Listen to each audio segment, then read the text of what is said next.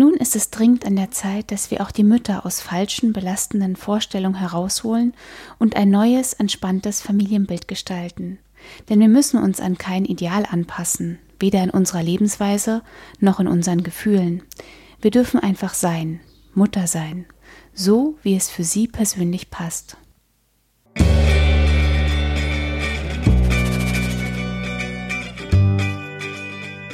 Bells Stories, Geschichten aus der Verlagsgruppe Bells. Im Videochat spreche ich heute mit der Autorin von Muttersein, Susanne Mirau. Sie ist Kleinkindpädagogin, erfolgreiche Buch- und Blogautorin. Nach Forschung und Lehre an der FU Berlin hat sie sich 2011 selbstständig gemacht im Bereich der bedürfnisorientierten Elternberatung. Mit ihrer Familie lebt sie inzwischen in Brandenburg.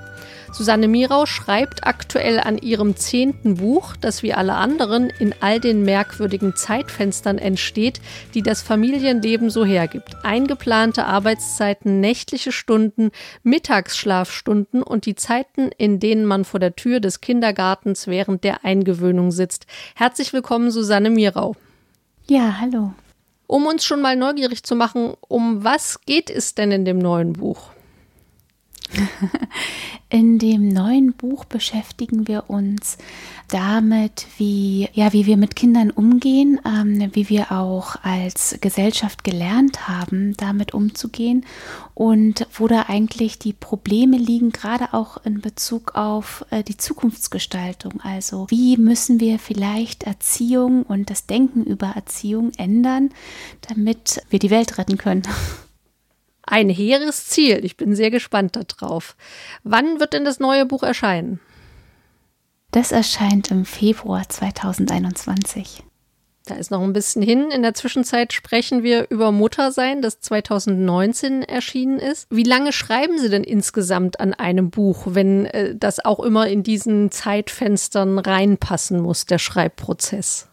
Also es kommt immer darauf an, ich habe jetzt äh, bei äh, Muttersein und auch bei dem neuen Buch ziemlich lange gebraucht, also das ist schon so ein Jahr, dreiviertel Jahr, weil die auch sehr stark ja, theoretisch untermauert sein müssen ähm, mit äh, Forschungsergebnissen und so weiter. Und da muss eben viel recherchiert werden. Also das ist immer die Arbeit, die dann vor dem Buch sozusagen vorgelagert ist.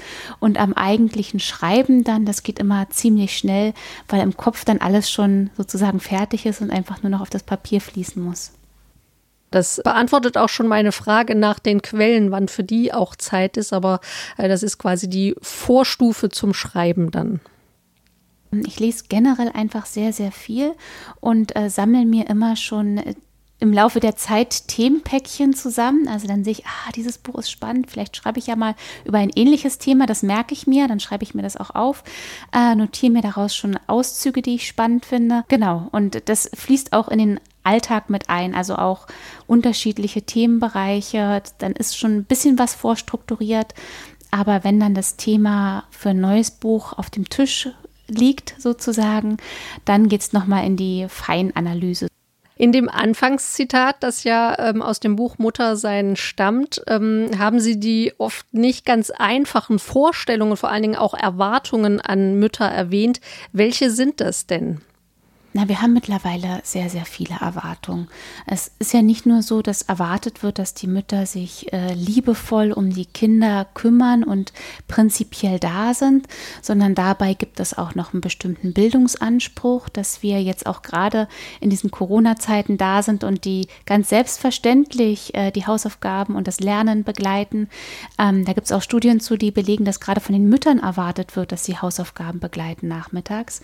Dann haben wir einen Anspruch aber aber auch mittlerweile auch an das Schönheitsideal von Müttern, dass halt Mütter nach der Geburt schnell wieder irgendwie toll aussehen müssen und prinzipiell irgendwie sexy sein sollen und so weiter.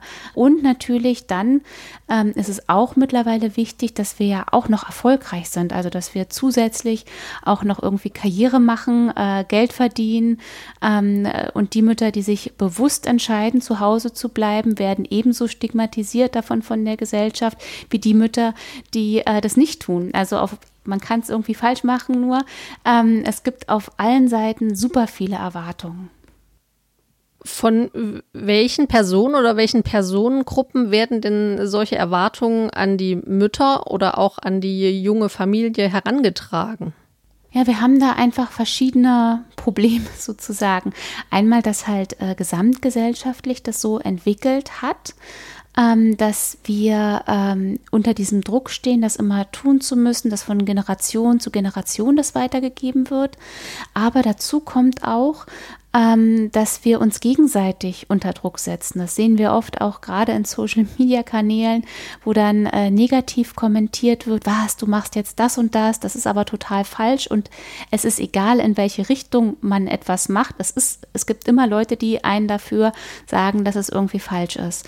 Ähm, und das ist tatsächlich ein, ein sehr großes Problem, weil es fehlt auch einfach so ein anerkennendes, liebevolles, Aufnehmen von unterschiedlichen Wegen, dass man einfach sagt, ja, okay, für eure Familie ist es genau so richtig und deswegen passt das bei euch. Ne? Aber es wird halt immer von anderen auch zur eigenen Selbsterhöhung ein bisschen, ne? so, haha, hier, die macht das so, aber ich mache das viel besser. Ähm, ja, so kommentiert und das ist natürlich sehr problematisch. Es gibt ja diese Redewendung, dass junge Paare äh, gleichberechtigt in den Kreissaal gehen und wenn sie mit dem neugeborenen Kind wieder rauskommen, verfallen sie in so eine traditionelle Rollenverteilung. Äh, sie sprechen auch von einem Traditionalisierungseffekt. Was passiert da denn genau? Tatsächlich ist das auch das, was halt die, die ähm, die Statistik hergibt, dass ähm, selbst wenn man vorher denkt, wir machen das alles ganz anders und wir machen es jetzt richtig und modern, dass es eben diesen Traditionalisierungseffekt gibt, dass ähm, dann ja, eine Sache auch zur, zur nächsten mitführt. Ne? Man kommt so raus, man sieht, ah, das Kind ist so bedürftig. Ah, vielleicht, äh, wenn es jetzt gestillt wird, dann kann das ja nur, also wird gedacht, das kann ja nur die Mutter machen. Äh, deswegen ist das Kind ganz, ganz viel erstmal bei der Mutter.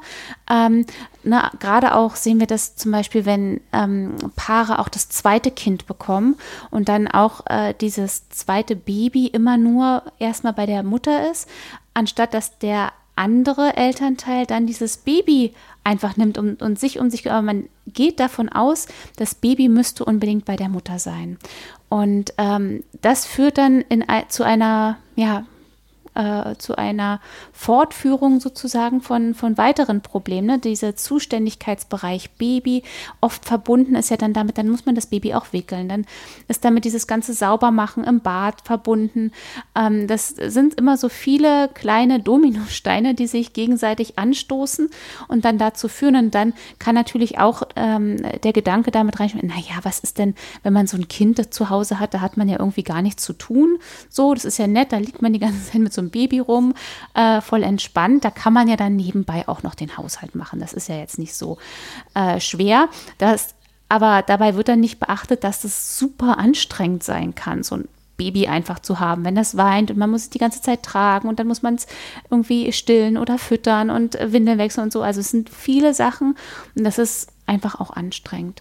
Und dann ähm, ist es auch noch so, dass äh, an den Wochenenden vielleicht, auch das sehen wir bestätigt, ne, dann sind die ähm, meistens ja die Väter, die unter der Woche ganz viel arbeiten oder Vollzeit arbeiten äh, und dann am Wochenende aber wenigstens die Qualitätszeit mit den Kindern haben wollen. Das bedeutet, dass dann die Mütter auch wieder an den Wochenenden noch die ganze Hausarbeit übernehmen. Äh, also da, das ist dann tatsächlich äh, schwierig, weil mhm. äh, so funktioniert es halt einfach nicht, weil die Care-Arbeit dann einfach an einer Person besonders hängt und das eine totale Überlastung ist auf Dauer. Und je mehr Kinder das werden, umso größer wird dieses Problem meistens. Also je mehr Kinder da sind, desto eher Teilzeitbeschäftigung oder Hausarbeit nur noch und so weiter. Wie können denn junge Eltern dem entgegensteuern? Das ist tatsächlich, ähm, man muss da immer wieder reflektieren und ganz viel reden. Also tatsächlich finde ich das sehr, sehr wichtig, wie zum Beispiel äh, Patricia Camerata in ihrem Mental Load Buch das ja auch thematisiert, Sachen wirklich aufzuschreiben, sich aufzuschreiben, was wie sieht unser Familienalltag eigentlich aus? Welche tausend kleinen Bereiche gibt es da und wer macht was? Und tatsächlich eben dann auch einzufordern, ganz aktiv als äh, Mutter zu sagen, nee, äh, ich brauche auch eine Auszeit. Ich darf auch ausgehen und du darfst dafür deine Qualitätszeit zu Hause haben mit dem Kind und dabei mal den Haushalt machen. Ja, so wie das ja von uns auch eingefordert wird. Und das ist ganz wichtig, also dass man sich da auch immer wieder von diesem schlechten Gewissen befreit. Und natürlich ist es wichtig, dass äh, der andere Elternteil, also meistens eben der Vater, ähm, da auch eine aktive Rolle mitspielt und ganz bewusst auch sagt, nee, wir machen das anders. Wir, äh, ich achte darauf, dass du nicht überlastet wirst mit Care-Arbeit. Wir teilen uns das auf. Ich mach, beteilige mich auch an den unschönen Aufgaben, die halt das Familienleben mitbringt. Das ist halt einfach so. Aber Familie ist ja einfach ein Gemeinschaftsding. Das ist ja nicht mhm. nur einer macht das und der andere macht das, den Gelderwerb zu sagen, sondern das ist halt einfach ein System. Und aus, als System muss man das denken. Sie beschreiben, dass Mütter vor allen Dingen auch in Deutschland, also Mütter und ihr Umgang mit den Kindern so kritisch beäugt wird. Ähm, woran könnte das liegen, dass das in Deutschland besonders so ist? Ja, wir haben ja einfach auch eine äh, schwierige Muttergeschichte hinter uns. Natürlich ist dieses äh, Mütterbild ähm, auch etwas, was global, was ja auch christlich mit sozialisiert wird ähm, oder mit Natürlichkeit verbunden ist. Aber gerade im deutschsprachigen Raum haben wir da eine sehr emotionale Aufladung davon, äh, wie sich das, dieses Thema und dieses Bild so entwickelt haben, dass immer wieder darauf von den Pädagogen, von den Psychologen darauf hingewiesen wurde, wie muss äh, die Mutter sein, ähm, und das natürlich auch etwas mit der Erwartungshaltung der anderen gemacht hat, wie man Mutter erwartet. Also wir sehen das ja schon ähm, sehr früh auch bei Rousseau und Pestalozzi, die halt diese schöne, natürliche Mutter, die sich liebevoll aufopfert, eingebracht haben. Und dann ging das ja immer weiter, also aufbauend auf äh, diesem Mutterbild, was da war, wurde das immer weiter gemacht. Ne? Auch im Nationalsozialismus, da musste dann die Mutter natürlich auch, die musste halt stillen, aber nicht zu viel Liebe dem Kind entgegenbringen, weil man braucht ja auch die äh, äh, fügigen äh, Soldaten, die aufgezogen werden. Deswegen einerseits sich drum kümmern, aber nicht zu emotional drum kümmern.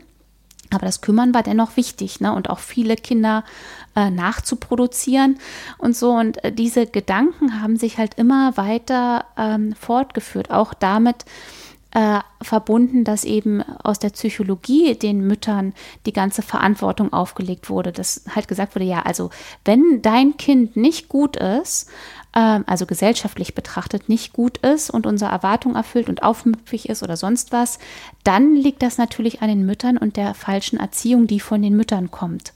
Äh, deswegen ist das auch etwas Schambehaftetes, ne? wenn man das Gefühl hat, oh mein Kind, das kugelt sich auf der Erde und ist wütend.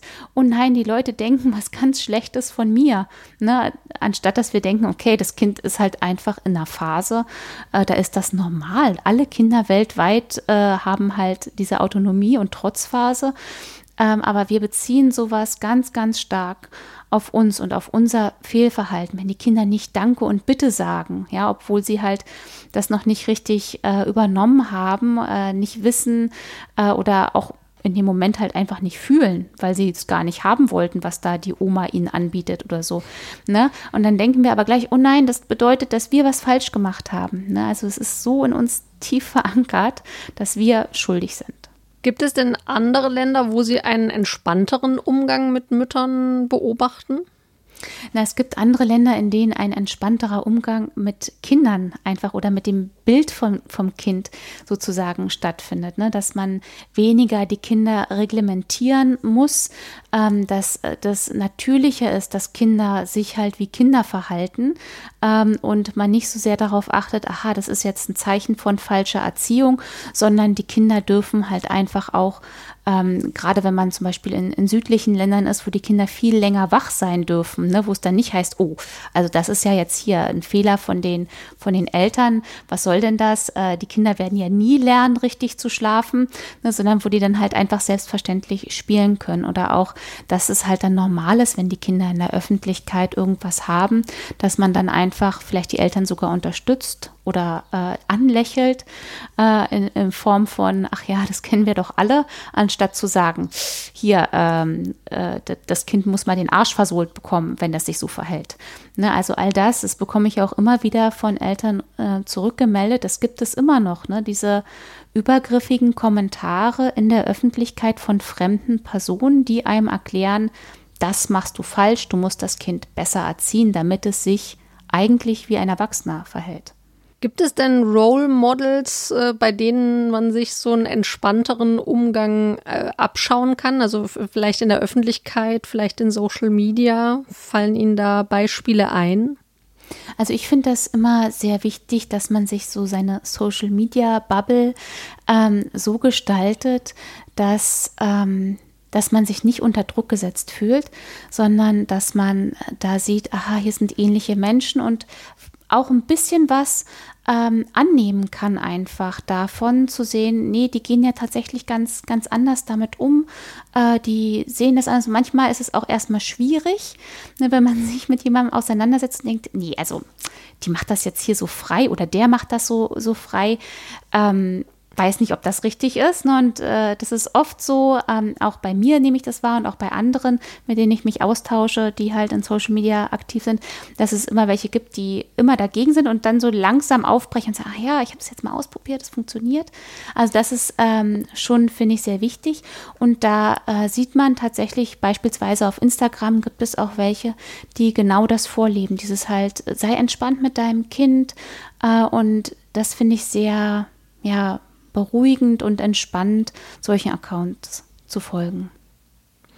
Wir wollen noch eine kurze Entweder-Oder-Fragerunde machen, wo es ein bisschen um ihr Schreiben und um ihr Lesen auch geht. Ähm, der, der Schreibtisch, ist der unordentlich oder ordentlich? Unordentlich. Äh, Print oder E-Book? Print. Mit dem Computer schreiben oder mit der Hand? Mit dem Computer. Äh, das ist aber wahrscheinlich äh, vor der Kita-Eingewöhnung nicht ganz so einfach, den Computer mit dabei zu haben. Ich, ich habe immer den äh, Laptop mit dabei und ha hatte mir dann auch ähm, so, ein, so einen extra leichten geholt, so einen ganz dünnen, äh, der in die Handtasche reinpasst. Und ähm, dann mache ich da immer solche, also diese Zwischenarbeiten, ne, Literatursichten und so weiter. Okay. Immer gut ausgestattet dafür dann also. Geistesblitz oder Gedankenkonstrukt?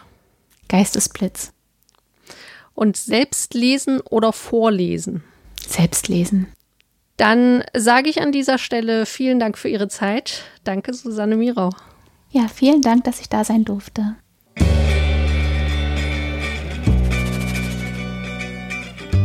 Susanne Mirau können Sie am Buchmesse Sonntag noch im Belz Familie Panel mit ihren KollegInnen Patricia Kamerata und Nils Pickert erleben. Auf Heldenstücke Live diskutieren die ExpertInnen für eine bindungs- und bedürfnisorientierte Erziehung im Digitalpodium mit Silke Stuck und beantworten auch ihre Fragen. Melden Sie sich am besten gleich noch an auf heldenstückelive.de.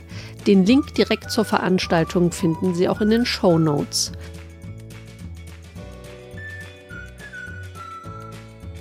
Moderation und Podcastproduktion Jana Stahl.